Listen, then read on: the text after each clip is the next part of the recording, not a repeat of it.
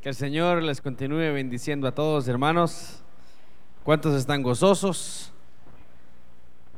A pesar de las circunstancias y de las situaciones, le damos gracias al Señor por, por poder estar aquí, porque nos tiene con salud, porque nos dio un día más de vida, una oportunidad más de vida. Amén.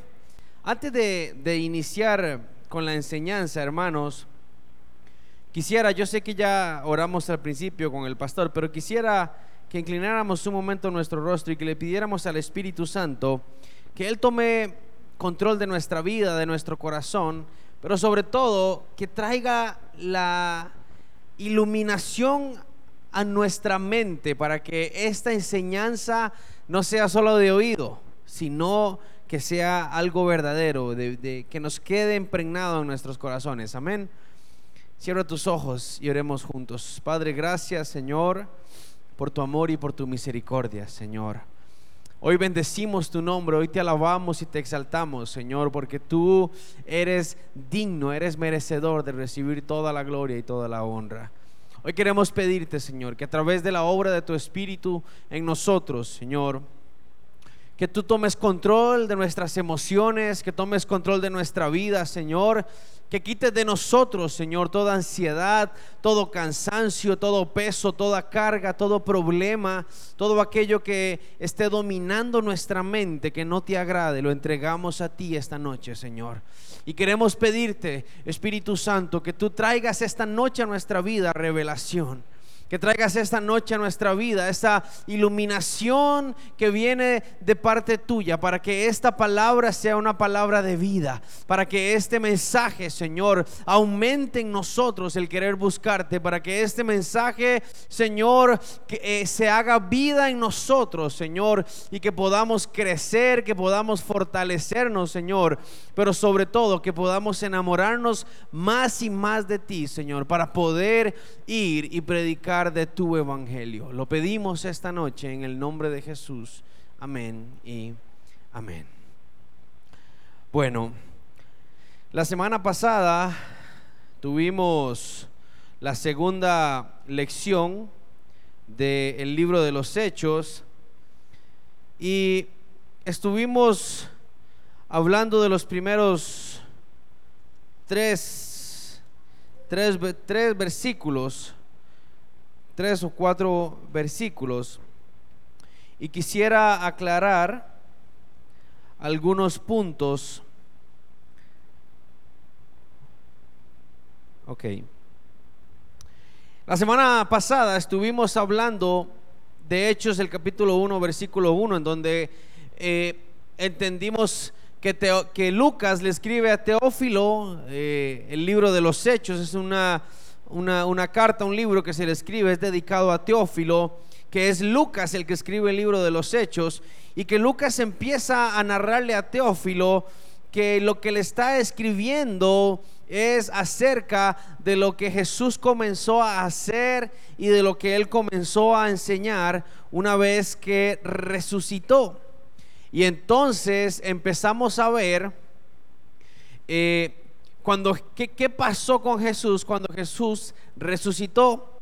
Y entonces empezamos a estudiar las apariciones que tuvo Jesús y eh, quisiera mencionárselas hoy, los que apuntaron la semana pasada o los que, o los que pudieron escucharla, igual este, esto lo estamos grabando para que usted lo pueda apuntar y se lo pueda llevar para su casa. Eh, yo no sé si mencioné las 12 la semana pasada, pero para aclararlo les voy a mencionar. Son 12 apariciones eh, que están en la palabra. La primera aparición de Jesús resucitado la encontramos en Juan 20 del 11 al 18 y es a María Magdalena. No lo busque, hermano, solo se lo voy a mencionar y usted luego en su casa lo puede buscar. La segunda aparición fue a las mujeres que volvían de la tumba y eh, la encontramos en Mateo 28, 9 y 10. La tercera aparición fue a Pedro, eso lo encontramos en Lucas 24, 34. La cuarta aparición fue a los, a los dos que iban camino a Emaús, eso lo encontramos en Lucas 24 del 13 al 32. La quinta aparición fue a todos los discípulos, excepto a Tomás y a otras personas que estaban con ellos. Eso lo encontramos en Lucas 24 del 36 al 43. La sexta aparición de Jesús fue nuevamente a todos los discípulos el domingo por la noche, una semana después de que había aparecido, pero esta vez sí con Tomás. Eso lo encontramos en Juan eh, capítulo 20 del 26 al 31. La séptima aparición fue a los siete discípulos junto al mar de Galilea.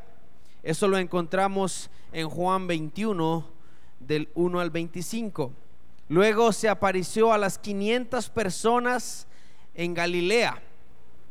Eso lo encontramos en Primera de Corintios, el capítulo 15, versículo 6. Eh, la novena aparición fue a Jacobo o Santiago, y eso lo encontramos en Primera de Corintios 15, 7. La décima aparición fue cuando se apareció nuevamente a los discípulos cuando recibieron la gran comisión. Eso lo encontramos en Mateo 28 del 16 al 20.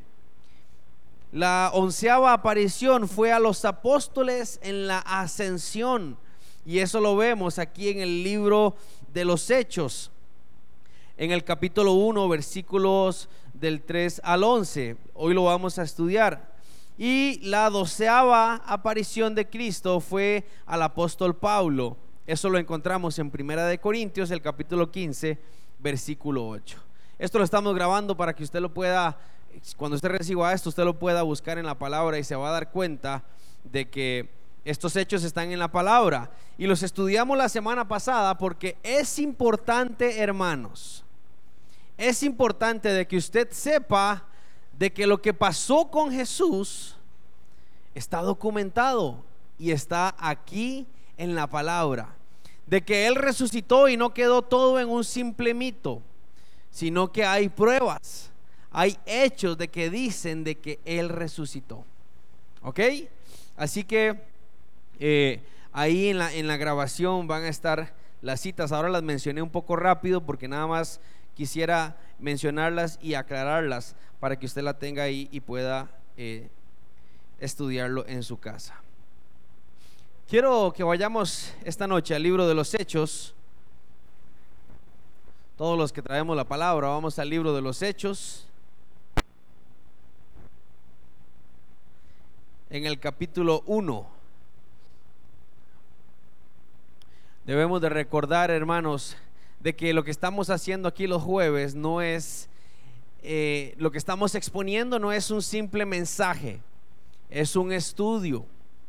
Por lo tanto, es importante que usted ponga atención, que eh, usted ojalá pueda recibir la grabación, pueda eh, en su casa escucharla, leer con calma, para que usted pueda entender cada una de las cosas que se mencionan porque el libro de los hechos es un, es un libro, de hecho muchos dicen que debería llamarse Hechos del Espíritu Santo. Porque es un libro que habla de las obras del Espíritu Santo. Ahora yo le digo, hermanos, entre Dios, entre el Padre, el Hijo y el Espíritu Santo, ¿quién está en medio de nosotros? ¿Quién está en nosotros? El Espíritu Santo. Por eso es importante que aprendamos cómo trabaja el Espíritu Santo, quién es el Espíritu Santo, qué quiere hacer el Espíritu Santo en nosotros para que la obra del Señor se pueda cumplir en nuestra vida. Amén. En el libro de los Hechos, el capítulo 1, y vamos a leer a partir del verso 4. Lucas le está escribiendo a, Teófilo y le dice en el versículo 4 del capítulo 1, y estando juntos, les mandó que no se fueran de Jerusalén, sino que esperasen la promesa del Padre, la cual les dijo, ¿oísteis de mí? Porque Juan ciertamente bautizó con agua, mas vosotros seréis, bautizados con el Espíritu Santo dentro de no muchos días. Lucas le está contando a Teófilo qué pasó con Jesús y qué pasó con los apóstoles. Entonces, le relata en el versículo 4 y le dice que estando ellos juntos los apóstoles, les mandó Jesús que no se fueran de Jerusalén. Nos está enseñando el libro de que los discípulos estaban eh, en el pueblo de Jerusalén y Jesús les dice, no se vayan, quédense, esperen la promesa del Padre.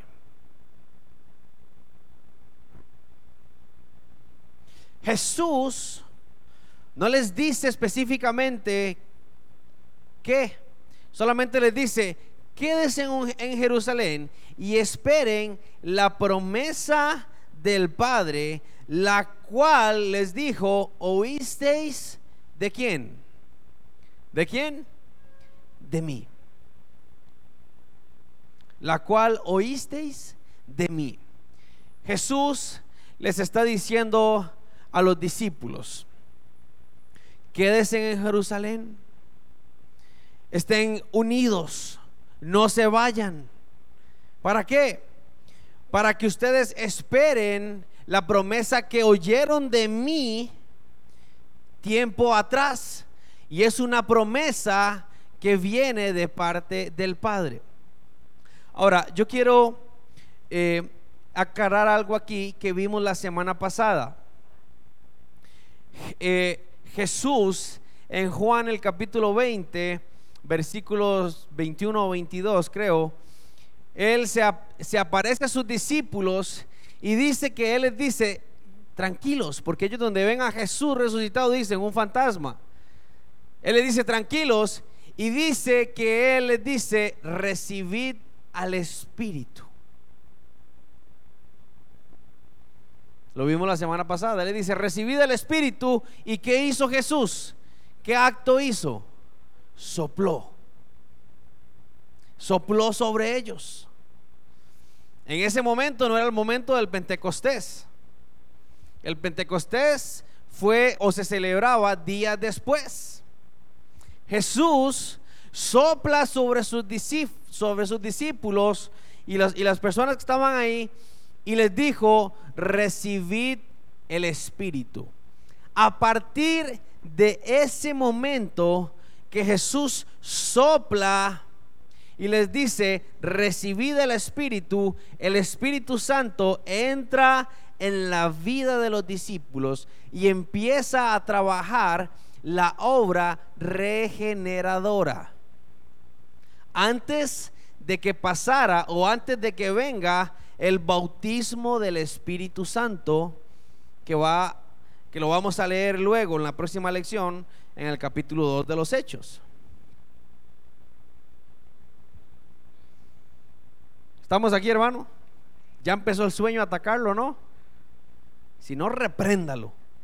Pégese un pellizco y dígale, no, Señor, no se va a dormir. ¿Eh?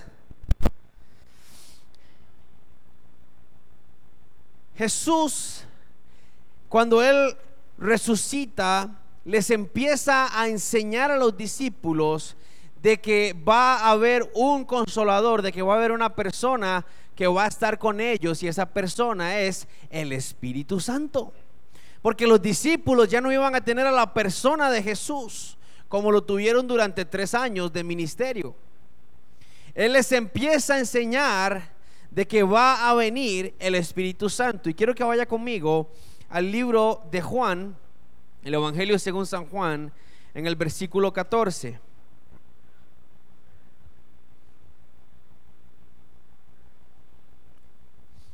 Juan, el Evangelio según San Juan, capítulo 14.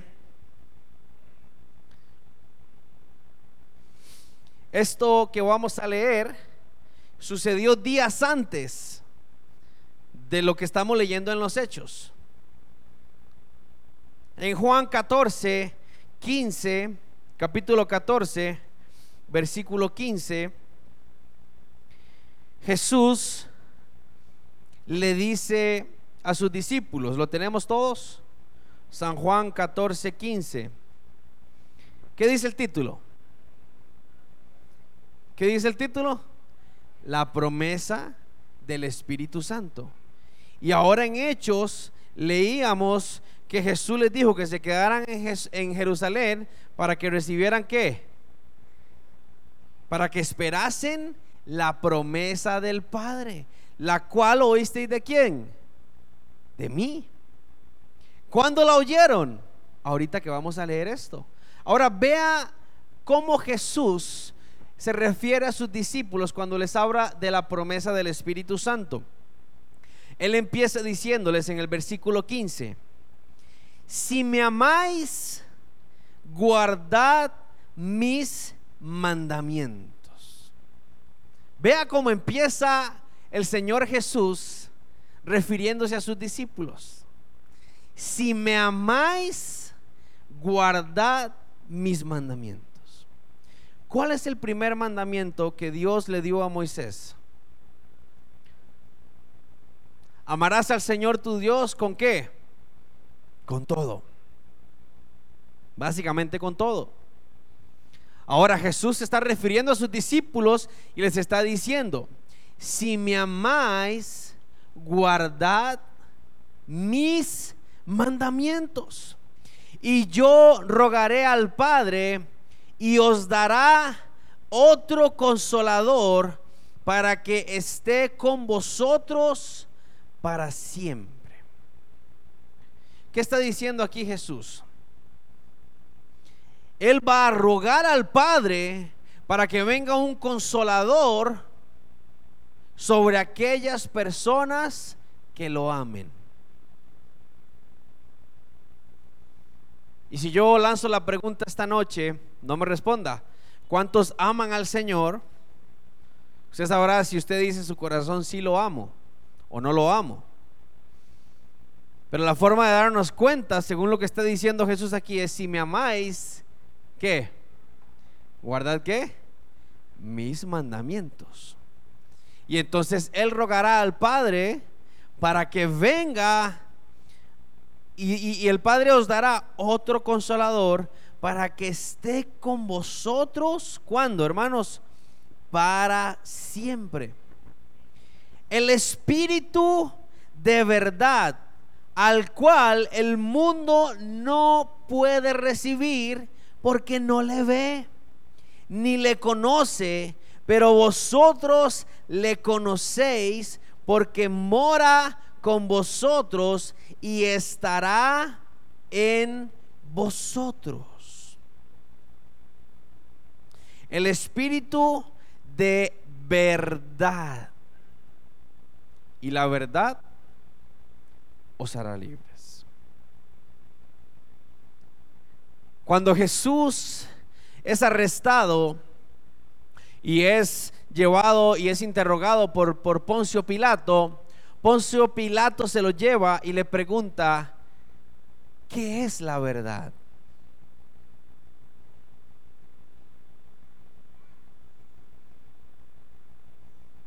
El mundo, la humanidad, hermanos, los vecinos de nosotros, nuestros compañeros que no conocen de Dios, andan en busca de la verdad. Andan en busca de la solución a la vida, de la solución a los problemas. Andan en busca de la felicidad. Hasta hay películas con ese nombre. En busca de la felicidad.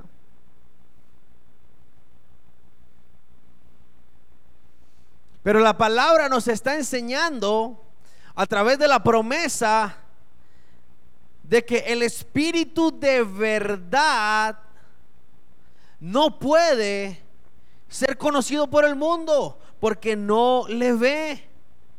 Pero nosotros le conocemos porque mora en nosotros y estará, ojo, ojo lo que está diciendo Jesús al final del versículo 17. Dice, vosotros le conocéis porque mora con vosotros y estará. Ojo el verbo. ¿Está conjugado en qué? En futuro. Estará en vosotros. Jesús les está diciendo, Él mora con vosotros. O sea, el Espíritu Santo ya andaba ahí, pero todavía no estaba en el corazón de los discípulos. ¿Hasta cuándo estuvo en el corazón de los discípulos? Cuando Jesús les dijo, recibid al Espíritu y sopló sobre ellos. Pero desde antes ya el Espíritu Santo estaba rondando en la vida de los discípulos y los estaba preparando para que pudieran recibir lo que días después iba a ser el bautismo del Espíritu. Yo no sé si estoy hablando un poco complicado. Por eso es bueno que usted pueda tener la grabación, hermano, usted vuelva a escuchar, vuelva a leer la palabra, pero es más importante que usted, que usted le pida, hermanos, al Espíritu Santo, desde antes de que usted entre por esa puerta, diga al Espíritu Santo, yo quiero que hoy tú te reveles a mi vida.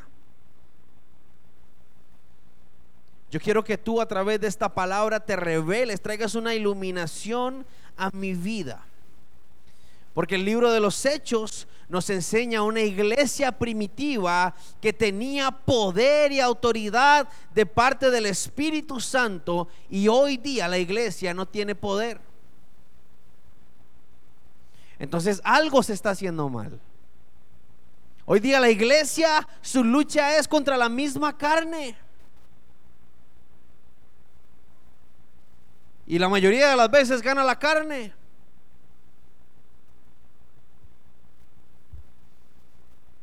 Uno hace una invitación de cuántos quieren ir a predicar o de cuántos quieren ir a ministrar y son tres o cuatro los que pasan. Pero no, uno hace un llamado al arrepentimiento y hace un llamado a la reconciliación y se llena al frente.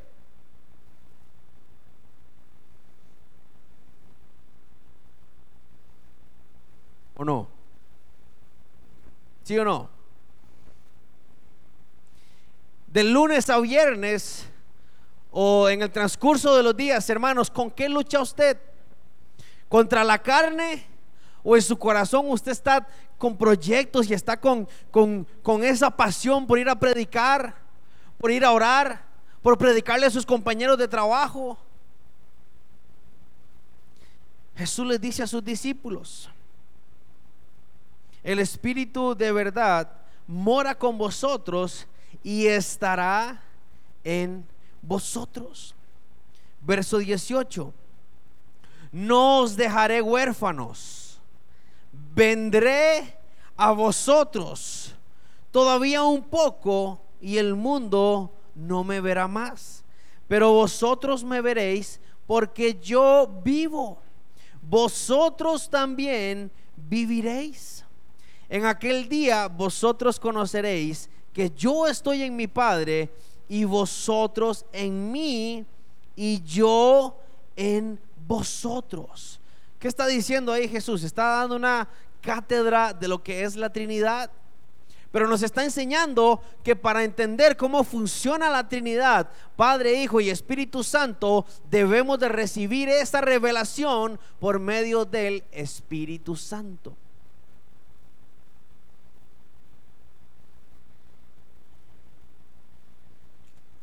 El Espíritu Santo es el que nos va a guiar a toda verdad. Es el que nos guía a toda verdad. Verso 21. Vuelve a repetir Jesús y dice, el que tiene mis mandamientos y los guarda, ese es el que me ama. Y el que me ama será amado por mi Padre y yo le amaré y me manifestaré a él. ¿Qué está diciendo aquí Jesús? El que tiene mis mandamientos y los guarda, ese es el que me ama. Empezó diciendo, si me amáis, guardad qué? ¿Guardad qué? Mis mandamientos. Y yo rogaré al Padre y os dará otro consolador para que esté con vosotros para siempre. Y dice, y el Espíritu de verdad estará con vosotros. ¿Qué quiere decir esto, hermanos? La persona, el ser que nos va a guiar a amar a Dios es el Espíritu Santo.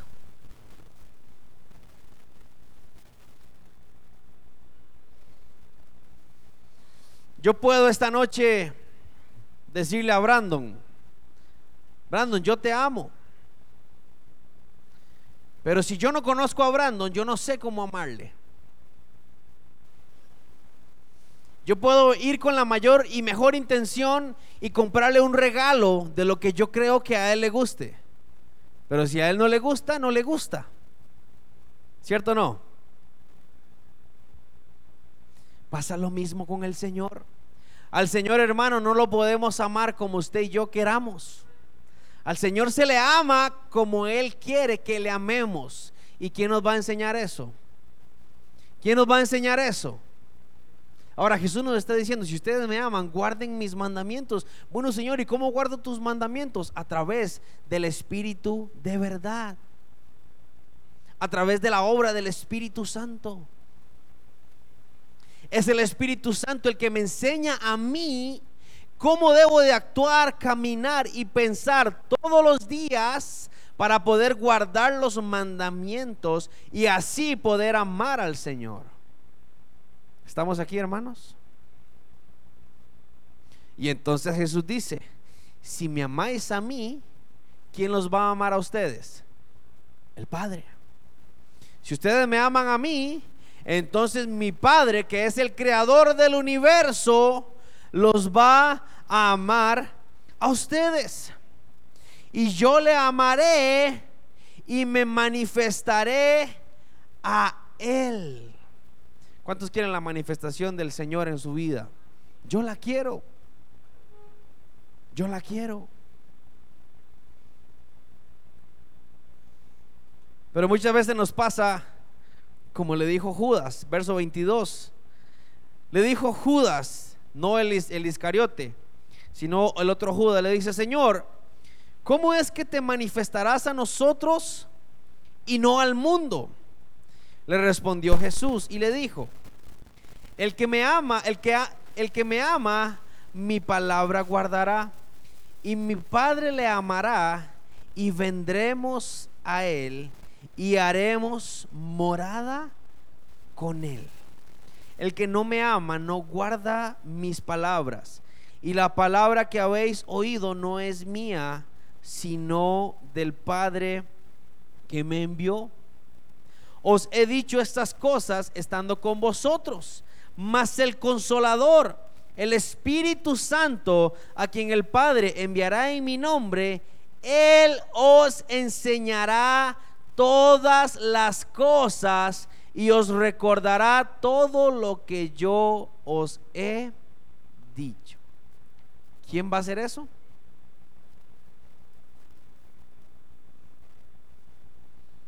Judas le dice, Señor, ¿cómo, ¿cómo te vas a manifestar a nosotros y no al mundo? Bueno, muy sencillo. Él anteriormente dijo, es que el mundo no puede recibir al Espíritu porque no le ve. Nosotros no le vemos, pero sí le recibimos porque lo hacemos por fe. Porque lo hacemos con una convicción que el mismo Espíritu Santo pone en nosotros. No me elegisteis vosotros a mí, sino yo a ustedes.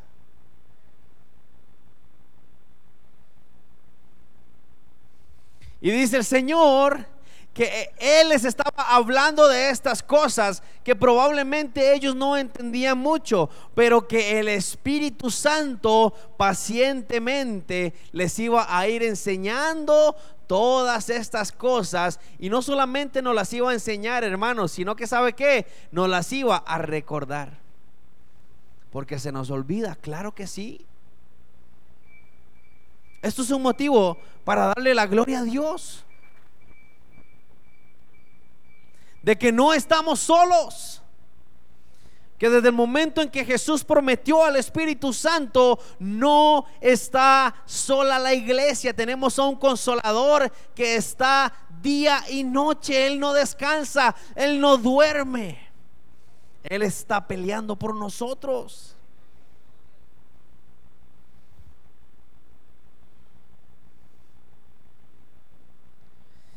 Y Jesús aquí les está hablando a ellos de que ese consolador, de que ese Espíritu Santo muy pronto iba a entrar a sus vidas. En ese momento el Espíritu Santo ya estaba trabajando en las personas, pero todavía no, no, había entrado en sus vidas directamente hasta que Jesús sopla en los discípulos. Y eso tenemos, hermanos, debemos de tenerlo claro. Lo estamos viendo a la luz de la palabra. Jesús les dijo que Él mora con vosotros y que pronto estará en vosotros. No es lo mismo que yo diga, yo estoy con el hermano Mario, a que, a que yo diga, yo estoy en el hermano Mario. Para yo decir que estoy en el hermano Mario, tengo que estar encima del hermano Mario. Dios guarde, mi hermano. Imagínate, ¿ah? Lo acabamos de leer aquí en Juan. Cuando él dice eh, al final del versículo 17, porque mora con vosotros y estará en vosotros. Ahí les estaba diciendo a los discípulos, él, él ya mora con vosotros, pero Él va a estar con ustedes. Ahora vamos nuevamente al libro de los Hechos. Hechos el capítulo 1.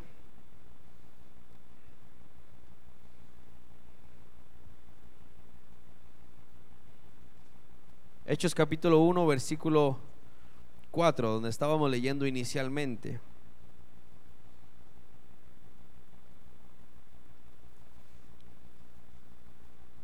Vamos a esperar a que todos lo tengan. ¿Lo tenemos? Aquí, en los hechos, Jesús les dice, no, que no se vayan de Jerusalén, sino que esperen la promesa del Padre la cual les dijo, oísteis de mí.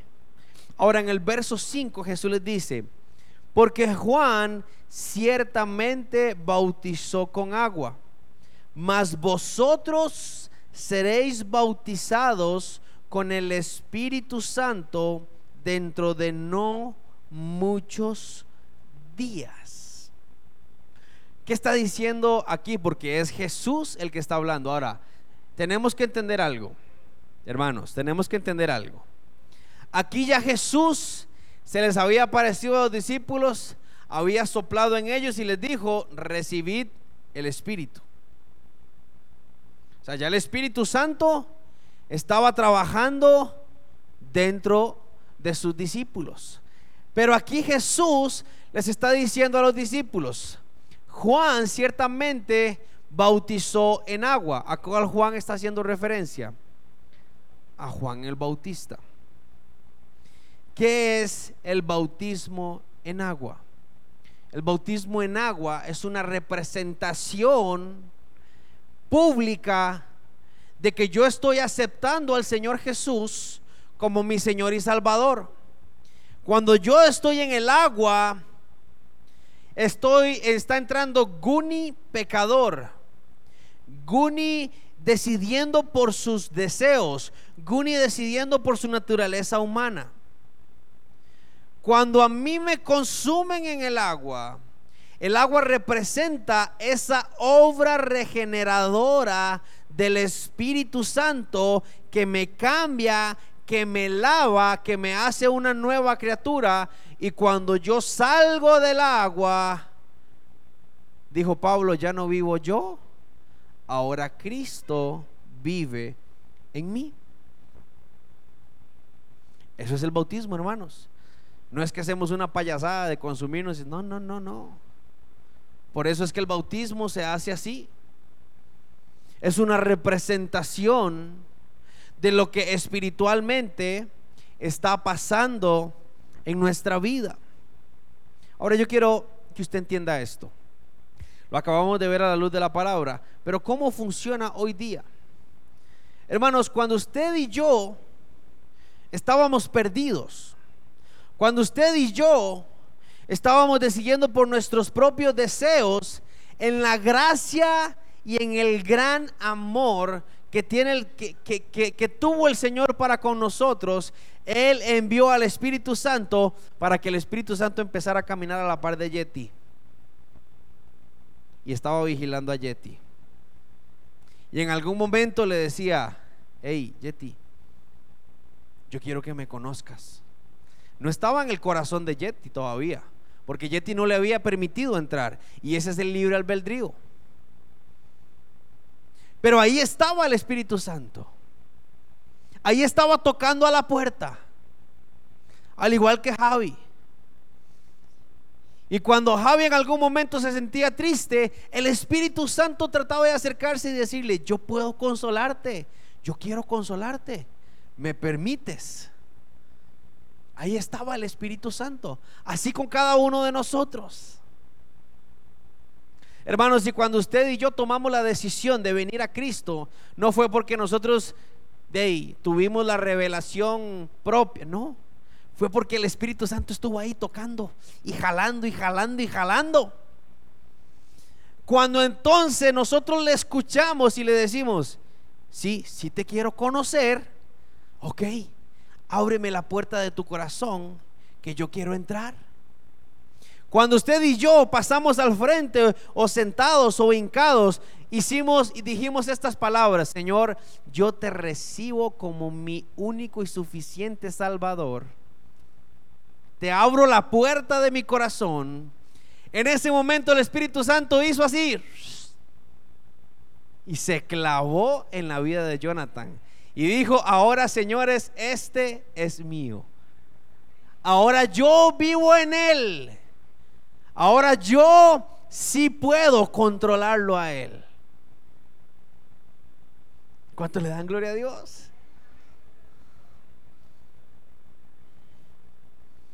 Ahora sí podemos ser uno.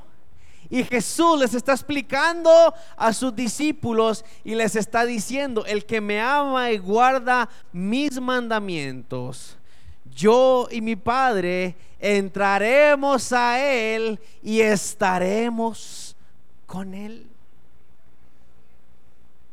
¿A través de quién? A través de la obra del Espíritu Santo. El Espíritu Santo en nuestra vida representa esa unión. ¿Estamos entendiendo, hermanos? ¿Estamos entendiendo? Los discípulos, en el momento en que Jesús les habla esto, los discípulos que ya habían sido bautizados por agua, ya estaban viviendo ese mover del Espíritu Santo en sus vidas. Ya lo estaban teniendo, el mover del Espíritu Santo en sus vidas. Ya el Espíritu Santo les estaba enseñando qué debían de hacer y qué no debían de hacer. Ya el Espíritu Santo ponía en ellos ánimo, ponía en ellos gozo. Ya el Espíritu Santo empezó a hacer en ellos la obra regeneradora que viene de parte del Señor.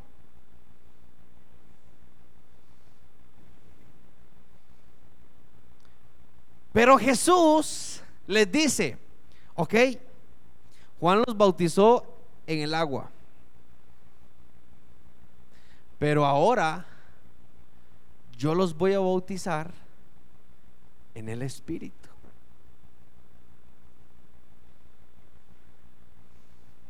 Y déjeme decirle algo. Jesús fue bautizado por agua. Y cuando Juan el Bautista lo, lo, sumerge y sale de las aguas, en ese momento el mismo Jesús fue bautizado por el Espíritu. Y eso nos da una gran enseñanza, hermanos, de que Jesús no inició su ministerio hasta que fue bautizado por agua y por espíritu.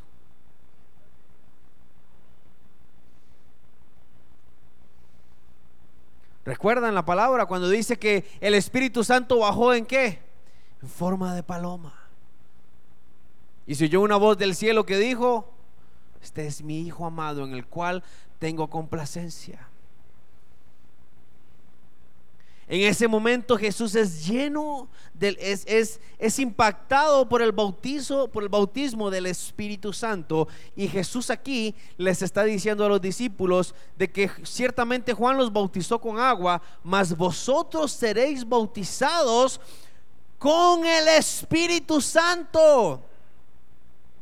Con el Espíritu Santo dentro de no muchos días. Nosotros que conocemos la historia sabemos que a qué día se estaba refiriendo, al día del Pentecostés. Ahora en el versículo 6, en el versículo 6 dice, entonces los que se habían reunido le preguntaron diciendo, Señor, ¿restaurarás el reino a Israel en este tiempo? Y les dijo, no os toca a vosotros saber los tiempos o las sazones que el Padre puso en su sola potestad. ¿Qué está pasando aquí? Los discípulos y las personas que estaban ahí conocían, hermanos, la profecía. Conocían la enseñanza que había venido de sus padres y de los que le enseñaban la palabra, que sabían que venía un Mesías para Israel un Mesías para el pueblo judío que los iba a libertar de la cautividad, porque el pueblo de Israel, hermanos, fue cautivo, ha sido cautivo desde hace muchos años atrás. Bueno, ya ahora es una, es una república eh, soberana, sigue teniendo enemigos. Pero el pueblo de Israel, desde Egipto, hermanos, estaba siendo dominado. Y entonces Dios los saca de Egipto y empiezan a caminar por el desierto. Y Dios les dice, yo les voy a dar una tierra prometida donde fluye leche y miel. Pero el pueblo seguía en otras cosas. Y entonces el pueblo empezó a caminar por el desierto por su desobediencia. Al final del periodo del desierto, salen con Josué, cruzan el Jordán y a dónde llegan? A la tierra prometida. Pero sigue su desobediencia y entonces empiezan a ser conquistados por otros pueblos. Empiezan a ser conquistados por otros reinos. Y desde ahí, hermanos, desde años atrás hasta este momento, los discípulos sabían que iba a venir un libertador. Y cuando ellos ven a Jesús, y aun cuando lo ven resucitado, ellos le hacen la pregunta y le dicen, Señor, ¿restaurarás el reino a Israel en este tiempo? Porque los discípulos sentían como que ya el Señor se estaba despidiendo y nunca les habló de la libertad. Seguían bajo el dominio del César, seguían bajo el dominio del imperio romano. Y seguramente los discípulos esperaban que Jesús resucitara y dijera, ahora sí los vuelo a todos más a los que me crucificaron. Pero Jesús le responde y les dice, no les toca a ustedes saber ni los tiempos ni, ni el acomodo. Esas, las sazones se refiere como a esos, a esos hechos, a esas cosas que se van acomodando proféticamente. Y nos dice que solamente el Padre las tiene en su sola potestad. Y hay algo muy interesante en esto. Porque esto fue cerrado a los judíos, pero ¿a quién fue abierto? A nosotros los gentiles. A nosotros los gentiles. Porque nosotros sí tenemos la profecía. Nosotros sí tenemos el conocimiento de los tiempos. Nosotros sí tenemos la revelación de cuándo va a ser el día en que Jesús baje y traiga la libertad al pueblo.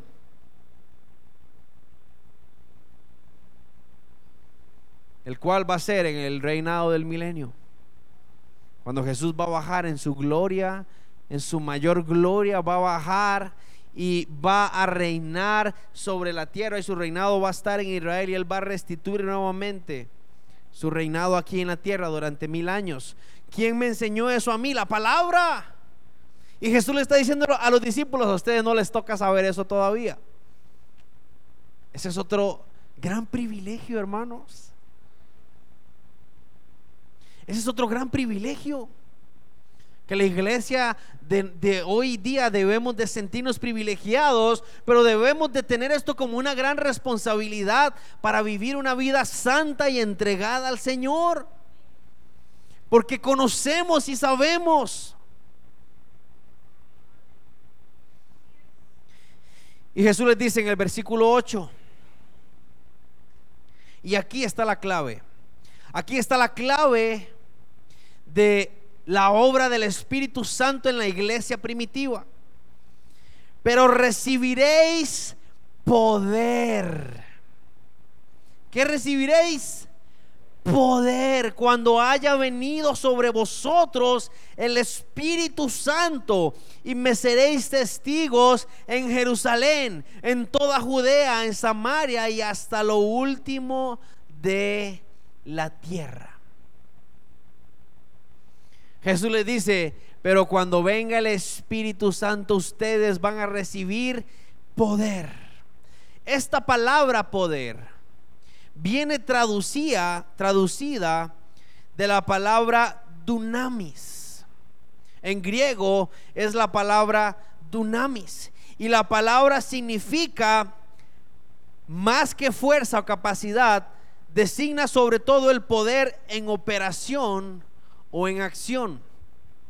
¿Qué quiere decir esto? La palabra dunamis no significa que íbamos a, recibir, recibir poder para tener mucha fuerza. Es que la iglesia tiene una fuerza increíble. O que íbamos a recibir una gran capacidad. Que cuando venga el Espíritu Santo es como que tengamos el ejército más grande del mundo y todo el mundo tiene que sujetarse a nosotros. No. Esa palabra poder, dunamis, lo que significa es que la iglesia iba a recibir poder para poder actuar. Poder para poder operar, para poder moverse.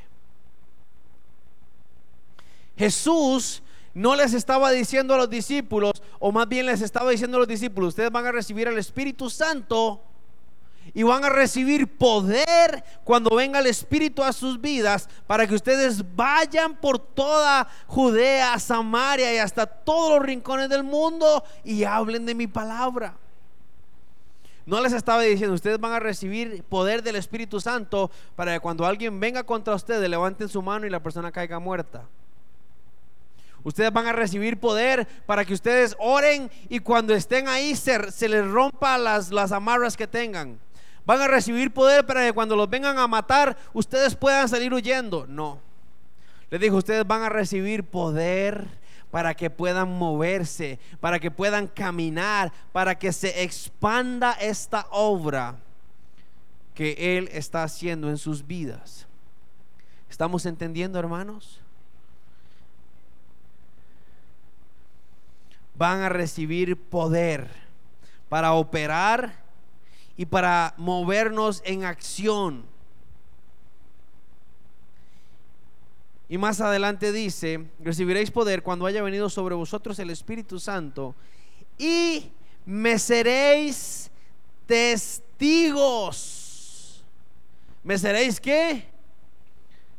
Testigos en Jerusalén, en Judea, en Samaria y hasta lo último de la tierra. Porque el Evangelio a partir de ese momento se expandió hasta lo último. Ese Evangelio nos llegó a nosotros a través de esta promesa que el Señor le estaba haciendo a los discípulos. Ahora, cuando Jesús dice que íbamos a recibir poder y que íbamos a ser testigos, estaba hablando de la obra que estaba haciendo el Espíritu Santo en nosotros, o que iba a hacer el Espíritu Santo en los discípulos en ese momento. Y quiero que vaya conmigo al libro de Juan, hermanos. Juan el capítulo 16.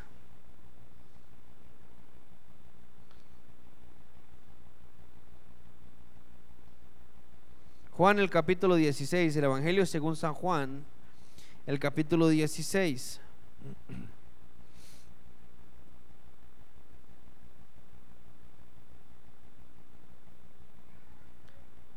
Aquí Jesús le habla a sus discípulos de esa obra que el Espíritu Santo iba a hacer en ellos. Juan capítulo 16, versículo 7. Dice, pero yo os digo la verdad. Perdón, yo os digo la verdad. Os conviene que yo me vaya. Porque si no me fuera, el consolador no vendría a vosotros. Mas si me fuere, ¿qué va a pasar? Os lo enviaré. Ojo, y cuando Él venga, convencerá al mundo de pecado, de justicia y de juicio. De pecado, de justicia y de juicio. De pecado por cuanto no creen en mí. De justicia por cuanto voy al Padre y no me veréis más. Y de juicio por cuanto el príncipe de este mundo ha sido qué? Ya juzgado. Ahora, cuando Jesús se refiere a la obra del Espíritu Santo en nosotros, dice que cuando Él venga, Él va a convencer al mundo y menciona tres palabras, pecado, justicia y juicio. Y dice que de pecado, porque no creen en quién. ¿En quién? Esa es la raíz del pecado. Esa es la raíz que ata al mundo y por eso no pueden recibir al Espíritu Santo, porque no creen en quién, en Jesús. La gente no cree. La gente dice que le ama, pero no le ama. Ese es el, ese es el pecado de que no creen verdaderamente. Y hay gente que dice, eh, disculpe, ¿usted cree en Jesús? Claro que sí, yo creo en Jesús. Y en una situación difícil, ah, no, voy al médico, o la plata, o esto, o lo otro, hay que ver qué se hace. Eso es creerle verdaderamente al Señor. Eso es creer en el Señor. ¿Usted cree en Jesús? Sí. ¿Y qué es eso que tiene pegado en las ventanas y todo? Ah, no es para traer la buena suerte. Es para traer la bendición. Hay gente que no pone el bolso en el piso porque dice que eso trae ruina. Oiga usted. Ah, qué nivel, no pone el bolso porque, en el piso porque eso trae ruina. Ah. O gente que le regalan una pulsera y le dicen, vea, usted se la pone y esto le va a jalar prosperidad. Esto le va a jalar salud. Y usted dice, hey, yo no creo, yo me la pongo porque vieras qué bonita. Pero un día que uno se siente medio mal y no tiene la pulsera, uno dice, ay, será. Yo me la quité y me empecé a enfermar. ¿Es eso creerle al Señor? ¿Será eso verdaderamente creerle al Señor? No, hermanos. Y dice la palabra que el Espíritu Santo como parte de su obra nos va a convencer de que debemos de creerle a Jesús. Ahora dice de justicia. Cuando habla de justicia, Jesús dice que es por cuanto yo voy al Padre. Está hablando cuando Jesús resucita, hermanos, póngame atención aquí. Cuando Jesús resucita, Él sube al cielo. De hecho, hay un, hay un versículo en donde se le va a acercar María y le dice, no me toques Jesús le dice, no me toques todavía, mujer, porque no ha llegado mi tiempo.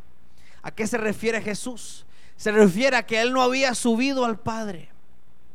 Porque Jesús cuando resucitó iba a subir o subió al Padre, no como el Jesús que murió en la cruz cargado de todos los pecados, sino como el Cordero inmolado, sube al Padre, el Padre le glorifica y le, da un nombre que es sobre todo nombre. Y a partir de ese momento, Jesús toma nuevamente el control que el hombre le entregó a Satanás. Y Él toma las llaves de la vida y de la muerte. Y entonces a partir de ese momento, Él toma la justicia en sus manos. Y dice, el que cree en mí, aunque esté muerto, vivirá. Y entonces dice, yo soy el camino, la verdad y la vida. Nadie va al Padre si no es por mí. Esa es la justicia de la que está hablando. ¿Y quién nos va a convencer de la justicia? El Espíritu Santo. Es el Espíritu Santo el que va a poner en nuestras vidas esa convicción, el que pone esa convicción, hermanos. Si no hay esa convicción en nosotros, no sé qué estamos haciendo aquí. Si en nuestras vidas no está la convicción de que Jesucristo resucitó y que Él me da la libertad, ¿qué estamos haciendo aquí? Si yo no tengo la autoridad para parármele a la tentación y decirle un momentico, yo nací de nuevo y soy nueva criatura, no estoy viviendo esa justicia en mí. Ahora, ¿quién hace eso en mí? El Espíritu Santo. ¿Quién me hace hablar con esa autoridad? El Espíritu Santo. ¿Y cómo hace eso el Espíritu Santo en mí? Cuando yo dejo que Él crezca en mi vida. ¿Y cómo crece el Espíritu Santo en mi vida? Cuando yo soy una persona que busco la palabra, que guardo los mandamientos, que tengo una vida de intimidad con el Señor. ¿Estamos aquí, iglesia? simple. Uno más uno, dos. Pecado y justicia. Y dice que también el Espíritu Santo nos convence de juicio, por cuanto el príncipe de este mundo ha sido ya juzgado. ¿Qué quiere decir esto del juicio? Jesús dijo, lo voy a parafrasear, el que hace mi voluntad es mi hijo, pero el que hace la voluntad es hijo de quién? Del diablo. Y el diablo ya está juzgado. Por lo tanto, el que sigue al diablo ya está condenado. Ese es el juicio que hay. Mas el que me sigue a mí tendrá vida eterna. Mas el que está conmigo, el que vive para mí, el que va por el camino angosto, tendrá vida eterna. Y el diablo podrá hacer lo que sea. El diablo llega todos los días y le dice, pero ¿cómo se le ocurre a usted bendecir a Pablo? Si Pablo fue esto y fue lo otro y fue lo otro. Y se para Jesús y le dice, un momentico, yo no sé de qué está, de qué está hablando usted. Yo no sé de qué está hablando usted. Porque el Pablo que yo conozco es una nueva criatura. El Pablo que yo conozco lleva un sello en su pecho que dice reservado para la vida eterna. Porque Pablo aquí en la tierra ha decidido seguir al Señor. Ese es el juicio. Es simple. Porque de tal manera amó Dios al mundo que ha dado a su Hijo unigénito para que todo aquel que en Él crea no se pierda. ¿Qué está diciendo ahí? Si hay una perdición, si hay un camino para perderse. Pero dice que el que cree en Él no se pierda, mas tenga que vida eterna. Ese es el juicio. Esa es la obra del Espíritu Santo. Y sobre esas cosas le somos y le seremos testigos al Señor. Y por eso dice el Señor en el libro de Hechos, y me seréis testigos en toda Jerusalén, en toda Judea, en toda Samaria y hasta los últimos rincones del mundo. ¿Cuántos seguimos siendo testigos de esa obra? De esa obra regeneradora del Espíritu Santo. Volvemos al libro de los Hechos. Sí, Dermita.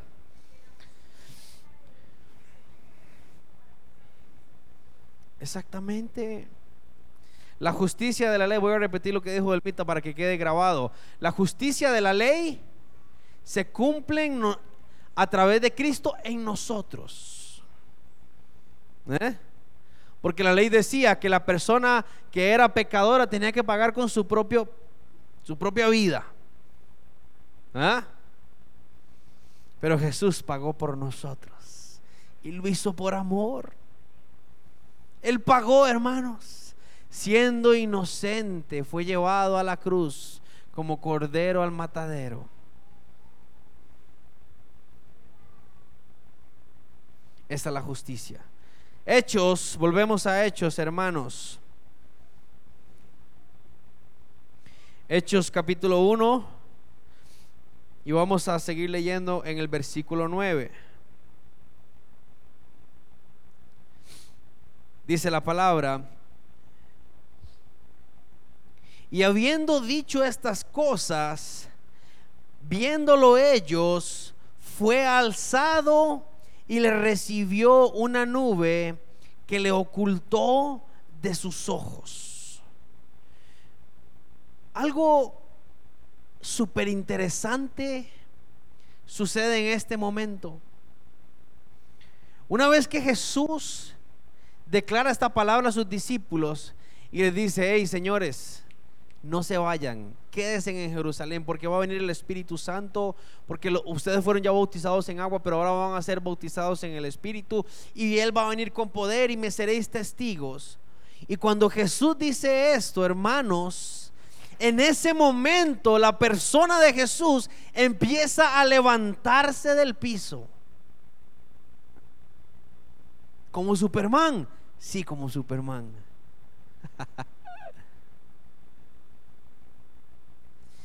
y Lucas le está contando a Teófilo de que Jesús está siendo levantado en ese momento y que cuando Él empieza a ser levantado, lo recibe en el cielo una nube. Seguro estaba muy nublado el día. ¿Qué pasaba? cuando bajaba la gloria de Dios en el tabernáculo. ¿Qué era lo que bajaba? ¿Qué era lo que bajaba? Una nube. Al Señor en los cielos lo estaba recibiendo, no cualquier nube, no era que iba a llover ese día, era la gloria de Dios, el Chequiná eh, descendió en ese momento para recibir al Rey de Reyes y Señor de Señores. ¿Y sabe qué es lo más hermoso de esto? Sigue diciendo Lucas en el versículo 10. Y estando ellos con los ojos puestos en el cielo, entre tanto que él se iba, he aquí se pusieron junto a ellos dos varones con vestiduras blancas, los cuales también les dijeron, varones galileos, ¿por qué estáis mirando al cielo? Este mismo Jesús que ha sido tomado de vosotros al cielo, así vendrá como le habéis visto ir al cielo. Mientras ellos están viendo a Jesús ser recibido por esa nube de gloria, dos ángeles aparecen y les dicen, varones galileos, ¿por qué están viendo al cielo? ¿Que acaso no saben que así como Él está siendo levantado al cielo, nuevamente vendrá vestido de gloria en esa nube, en ese chequiná. Él regresará aquí nuevamente a vosotros. Y vendrá como le habéis visto ir al cielo. O sea, ellos lo vieron con los ojos naturales, no con los ojos espirituales. ¿Qué quiere decir eso? Cuando el Señor venga en su segunda venida, todo ojo le verá. Un versículo que se conecta con otro versículo. Todo ojo le verá. ¿Y sabe qué es lo más hermoso de esto? Que ese día está cerca. Ese día está cerca. Y hermanos, yo hablaba eh, esta mañana, esta, este, esta tarde, que estaba almorzando en la casa, hablaba con papi y con mami, hablábamos de, de lo terrible que va a ser cuando sea, la iglesia sea raptada, sea arrebatada de la tierra. Cuando la iglesia sea arrebatada, el Espíritu Santo ya no va a estar en la tierra. El Espíritu Santo se va a ir. Y lo que acabamos de ver, miren hermanos, no hemos, hemos avanzado 11 versículos del libro de los Hechos en dos, en dos jueves. 11 versículos del libro de los Hechos. Yo no sé usted, pero yo he aprendido tanto que yo deseo, vea, estoy enamorado del Espíritu Santo. Es que Él es todo. Él es todo. Imagínese el terror cuando el Espíritu Santo ya no esté en la tierra. Imagínese el terror que se va a vivir. Imagínese la confusión. Y hay gente ignorante que dice, no, yo ya sé eso. Y si yo me quedo, yo no me dejo poner el sello. Y si yo me quedo, yo, yo, yo, yo algo hago y sobrevivo. Ay, hermano. Según usted, ¿quién nos lleva a buscar la verdad? El Espíritu Santo. Según usted, ¿quién pone el conocimiento en nosotros? El Espíritu Santo. Sin el Espíritu Santo me va a perdonar la expresión, pero somos brutiticos. Sin el Espíritu Santo, usted y yo buscamos lo malo. Sin el Espíritu Santo, usted y yo buscamos los deseos de la carne. Si en el Espíritu Santo usted y yo nos vamos como cuando a un niño le sacan un confite. Venga, sígame, y ahí va el niño detrás del confite. Es a través de la obra del Espíritu Santo que nosotros tomamos forma, que nosotros tomamos autoridad, que, que, tomamos el entendimiento para las cosas. Y cuando el Espíritu Santo sea quitado de la tierra, ya no va a haber eso, ya no va a haber eso, solo va a haber dolor, solo va a haber angustia. Pero dice la palabra que serán siete años de dolor, mientras que para aquellos que le recibieron en su corazón y en este tiempo tal vez vivieron momentos de aflicción por ir caminando en el camino angosto, serán siete años de celebración, de bodas del Cordero. Y después de esos siete años,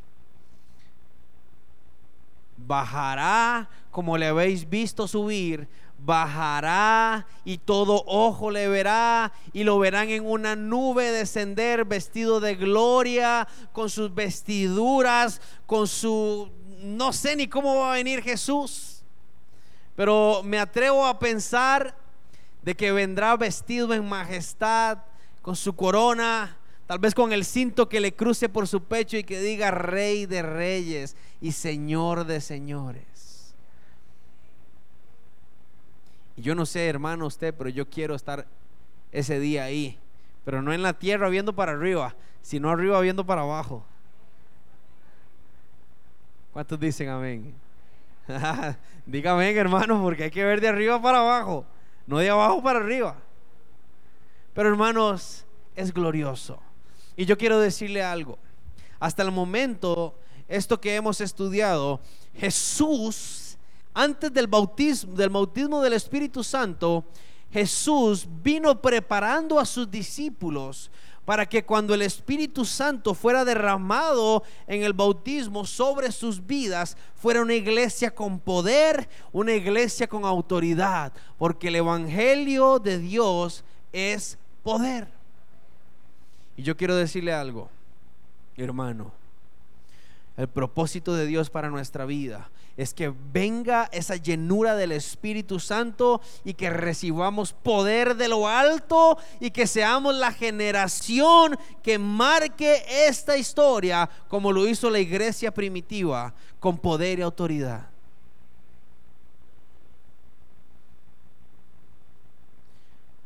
Pero no es que en un culto vamos a estar aquí y el pastor va a levantar la mano y todos caímos. No. Eso empieza individualmente. Ese mover del Espíritu Santo va a empezar cuando usted y yo doblemos rodillas en la intimidad. Ese mover, ese crecer, ese avivamiento del Espíritu Santo empieza cuando usted y yo nos, mire, devoremos la palabra Cuando dejemos de ver televisión y gastar tiempo en redes sociales y estemos en la presencia del Señor, ahí empieza ese avivamiento. Y déjeme decirle algo, si el Espíritu Santo entra a mi vida y empieza el avivamiento en mí, grandes cosas voy a lograr. Pero si se junta un avivado con otro avivado, ¿qué van a lograr? Y si se juntan dos avivados con tres avivados, ay, ay, ay. Y si se juntan 40 avivados, ¿qué vamos a lograr a través del Espíritu Santo? Y a eso nos lleva el Señor. ¿Cuántos desean y anhelan eso en su vida? Una de las cosas que he aprendido a través del, del estudio del libro de los Hechos es que el Espíritu Santo lo debemos de anhelar. Esa compañía del Espíritu Santo debemos de anhelarla. Así como cuando estábamos en la flor del amor y usted deseaba estar pegado a esa persona. Y si usted no ha sentido eso, cásese para que vea qué lindo. Yo llevo dos, dos años de casado con Marce. Y tal vez cuando uno era novio, pasaba todo el día así. Ahora tal vez ya no paso como tonto todo el día así, pero hermano, yo estoy deseando llegar a la casa para verla. Sí, sí, sí, aunque la cara no me ayude. Pero yo todavía estoy loco por ella, deseo verla. Dios guarde, pase un día sin verla. Así debe ser ese anhelo por el Espíritu Santo. No debe ser como que, uy, hoy iba a orar, ay, ya se me fue el tiempo. Bueno, mañana. No, no, no. Es más, hermano, no debe ni de ser como, ay, ya viene el tiempo de orar. De, vamos a ver cómo. No, no, no. Hermano, es que no hay ni que programarlo. Es que es, es algo constante que nace, que está. Llegar ahora a la casa y decir, qué raro, vengo de estudiar la palabra y tengo ganas de seguir leyendo la Biblia. A decir, uy, qué cansado. Hasta el otro jueves, porque si ya están barba, ya además. Y que ni me manden el audio, porque qué cansado.